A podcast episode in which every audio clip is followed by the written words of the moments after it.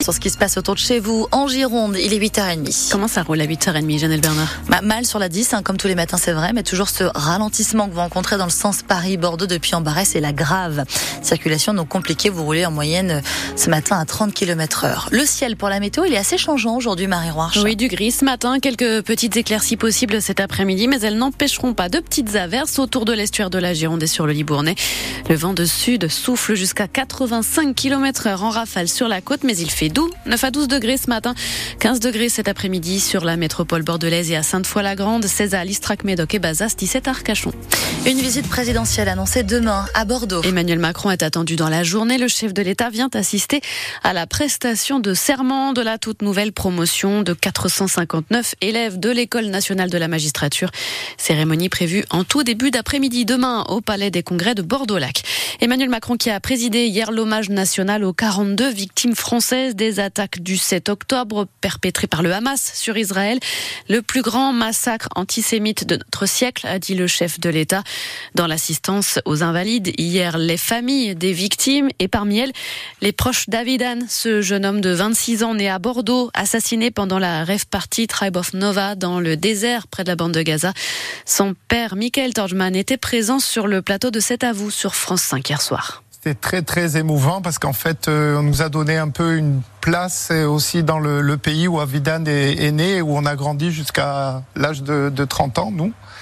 Euh, et, pour nous ça a été euh, finalement aussi un rappel parce que souvent au niveau du monde on parle beaucoup des otages, on parle beaucoup des soldats qui meurent au combat mais on a tendance à oublier les 1400 victimes qui sont parties le premier jour, le 7 octobre. Donc pour nous, c'était important aussi de, de participer à cet événement pour se, se rappeler euh, de ce qui nous est arrivé en tant que dans notre famille. Je n'ai pas de colère, dit encore euh, Michael Torgman, qui plaide pour la paix au Proche-Orient.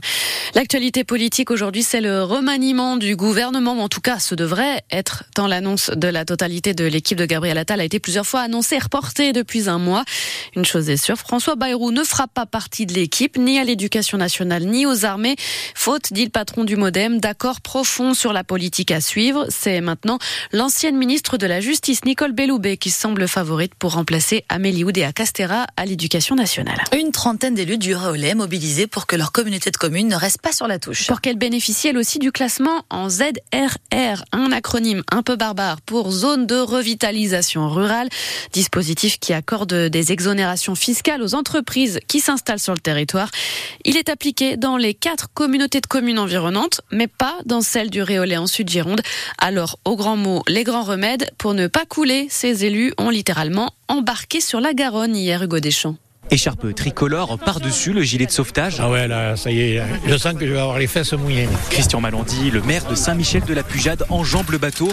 Il est prêt à aller à la rencontre du sous-préfet. On a besoin d'être classé ZRR. On a des entreprises qui ont l'intention de s'installer, mais si on ne leur offre pas des solutions d'économie, on n'aura personne chez nous. Les moteurs s'allument, on détache les cordes pour partir. Alors Langon, c'est pas où En tout, une trentaine d'élus descendent de la Garonne, répartis sur les six petits bateaux. Philippe Mout est le maire de Saint-Vivien de Montségur, commune de 600 habitants. J'ai un commerce qui doit s'ouvrir prochainement, ça serait bien qu'elle profite aussi euh, de ces avantages-là. Moi j'ai une zone agricole, c'est vrai qu'ils ont des difficultés aussi à trouver des employés pour la saison. Si en plus on n'a pas ça, euh, il n'y aura plus rien. Et juste à côté, Stéphane Denoyel se lève, mégaphone à la main. Il le lance. On fait du bruit pour qu'on nous entende. Le maire de Saint-Pierre-d'Aurillac est en train d'installer une maison de santé dans sa commune, alors il aurait bien besoin de cette aide. On est très inquiet pour euh, attirer des professionnels de santé parce que que 5 km à côté, euh, ils ont une défiscalisation. On est dans une concurrence totalement déloyale et pour nous, c'est dramatique. Et après 30 minutes de navigation, l'armada arrive à Langon. Les maires vont rencontrer le sous-préfet et déposer une motion pour que leur territoire soit classé en ZRR. Descente de la Garonne à retrouver en image sur francebleu.fr. Les équipes de Tandem et Ducadis dénoncent une sentence injuste. La décision du conseil départemental de la Gironde de désigner un administrateur provisoire pour les trois centres d'accueil pour enfants handicapés est placé, géré dans le département par cette entreprise privée.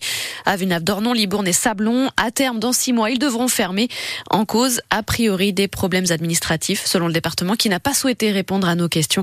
Toute l'affaire est là aussi sur francebleu.fr. Un corps a été repêché au bassin à flot hier à Bordeaux. Pour le parquet de Bordeaux, il est probable qu'il s'agisse de celui de Basile Affré, cet étudiant breton de 21 ans, disparu depuis une soirée à Laibot le 13 janvier dernier. Des vérifications sont en cours et une autopsie doit être pratiquée pour le confirmer. Une collision entre un poids lourd et une voiture sans permis a fait un blessé grave hier après-midi sur la nationale 10 à hauteur de Cavignac. La victime est le conducteur de la petite voiture, un homme de 73 ans. Il a été transporté à l'hôpital de Blaye. Rien ne va plus pour le climat. Après une année 2023 record, la plus chaude jamais enregistrée, 2024 semble partir sur les mêmes bases. Il n'a jamais fait aussi chaud en janvier dans le monde, selon l'Observatoire européen Copernicus, huitième mois consécutif de record battu. Et puis un mot de handball, défaite frustrante hier soir pour les foudroyantes de Mérignac, battues d'un but, 28 à 27 sur le parquet de Plan de Cuc dans les Bouches du Rhône. Elle reste 12e sur 14 au classement de la Ligue féminine avant de recevoir le leader Metz mercredi prochain.